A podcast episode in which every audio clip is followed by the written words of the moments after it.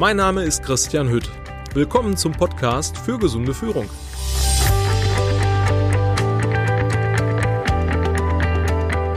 Bist du ein Co? Co-Abhängigkeit, was ist das überhaupt? Der Begriff Co-Abhängigkeit wird heutzutage gar nicht mehr so oft benutzt. So in der modernen äh, Psycholiteratur spricht man mehr von einer Partnerzentriertheit. Und mir persönlich gefällt dieser Begriff der Partnerzentriertheit überhaupt gar nicht, ähm, weil da immer so, ein, so eine Assoziation einfach nur zum Privatleben ist. Ja, so Co-Abhängigkeit findet man nur in der Ehe oder in der Beziehung zum Partner. Und in diesem Begriff der Partnerzentriertheit, so aufs erste Hören, für mich hören, äh, schwingt da auch zu viel äh, Positives drin. Und über Co-Abhängigkeit in Firmen unter Arbeitskollegen ähm, macht man sich so gar keine Gedanken. Ne? Da findet dieses Wort auch irgendwie so gar keinen Platz. Als erstes möchte ich ganz gerne erklären, was Co-Abhängigkeit überhaupt bedeutet.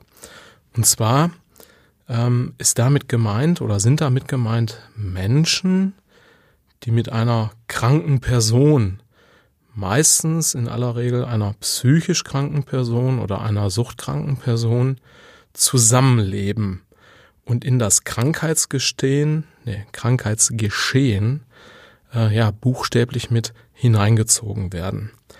Der betroffene Partner, der nimmt seine eigenen Bedürfnisse und Wünsche immer weniger wahr, stellt die äh, total hinten an und der verliert sich immer mehr in der Hilfestellung und in der Hilfeleistung für den Krankenpartner.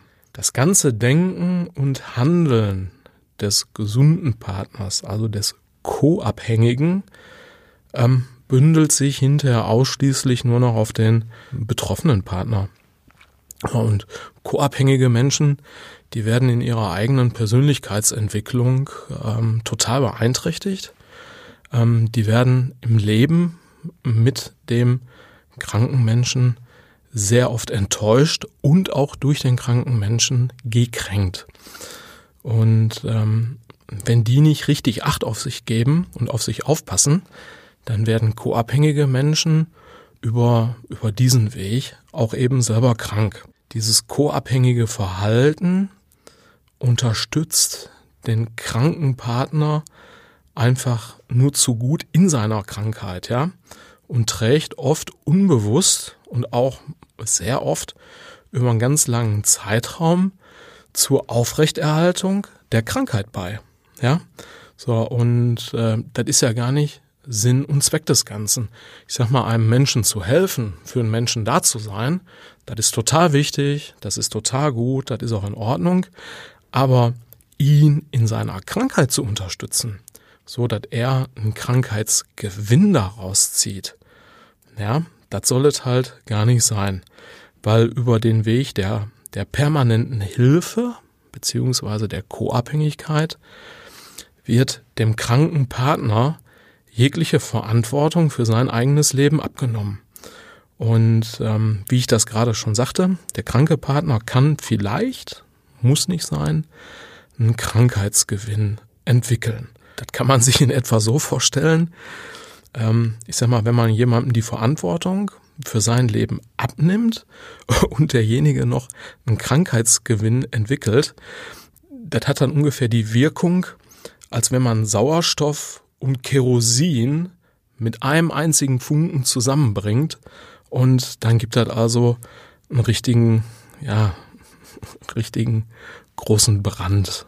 Aber jetzt im Sinne von äh, Krankheit, Verstärkung der Krankheit, schlecht fühlen, schlecht gehen für alle Betroffenen.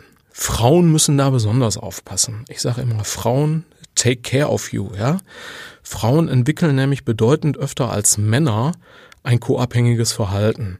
Ja, das ist einfach darin begründet, dass die Hilfsbereitschaft und der enge Bezug zum Partner, ähm, ich sag mal, einem, einem eingeübten und auch durchaus sozial akzeptierten Rollenbild der Frau entsprechen.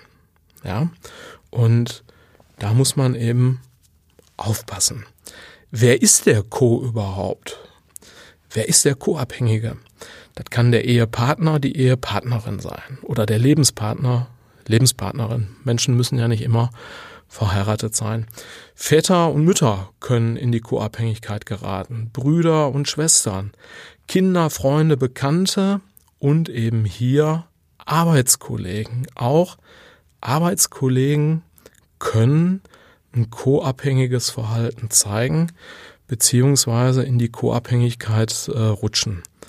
So, und dieser Co, der versucht immer durch sein persönliches Engagement, das meistens über ganz, ganz, ganz viele Jahre geht und auch eine finanzielle Prägung hat, äh, ich sag mal, die Probleme dieser kranken, sehr nahestehenden Person in den Griff zu bekommen sehr, sehr häufig, das erkennt man auch, wenn man, oder ich erkenne das, wenn ich mit Co-Abhängigen zusammenarbeite, so falsche Schuldgefühle, ne? die Schuldgefühle des Co.s.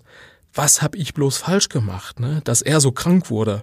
Also da gibt man sich selber noch äh, die Schuld dafür.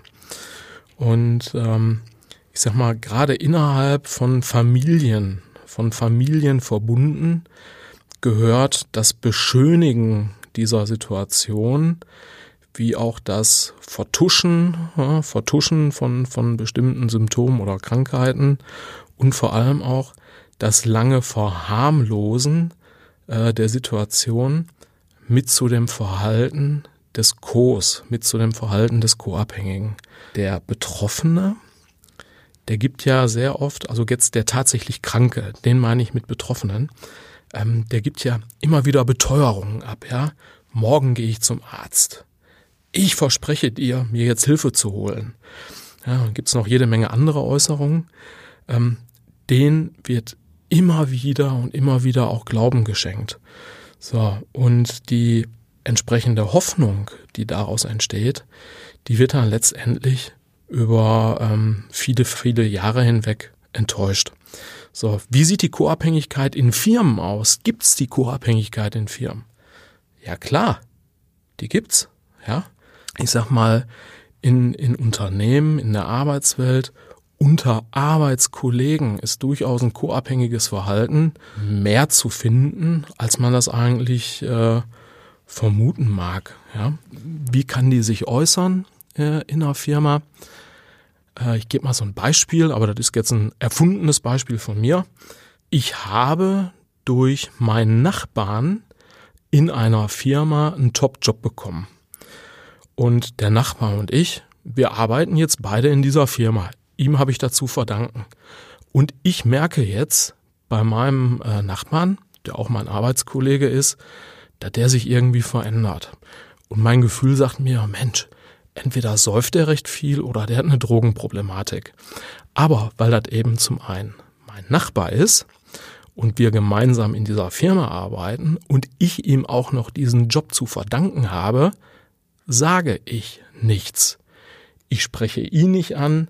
Ich gehe vielleicht auch nicht an die an die geeignete ähm, Hilfeeinrichtung oder Instanz im Unternehmen, um mir da mal Input zu holen. Nee, ich nehme das einfach so hin. Ne?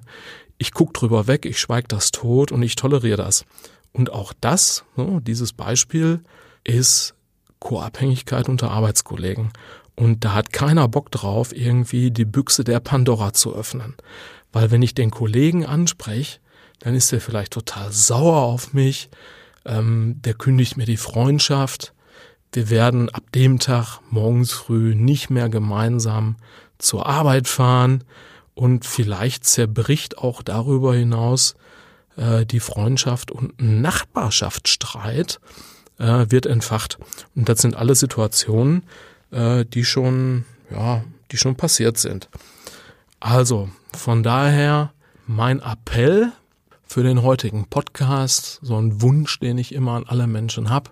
Achtet gut auf euch selbst, achtet gut mit auf, auf eure eigene Gesundheit und äh, ganz wichtig, wenn ihr erkennt, irgendwo in die Co-Abhängigkeit äh, abzudriften, drückt sofort auf die Bremse. Ja, das ist ganz, ganz wichtig, gerade Arbeitskollegen untereinander. Und seid so mutig und geht auch gerne mal einen unliebsamen Weg. Die eigene Gesundheit ist immer noch unser wichtigstes Gut. Wenn Sie mehr zu diesem Thema erfahren möchten, besuchen Sie mich doch einfach auf meiner Webseite www.business-core.de.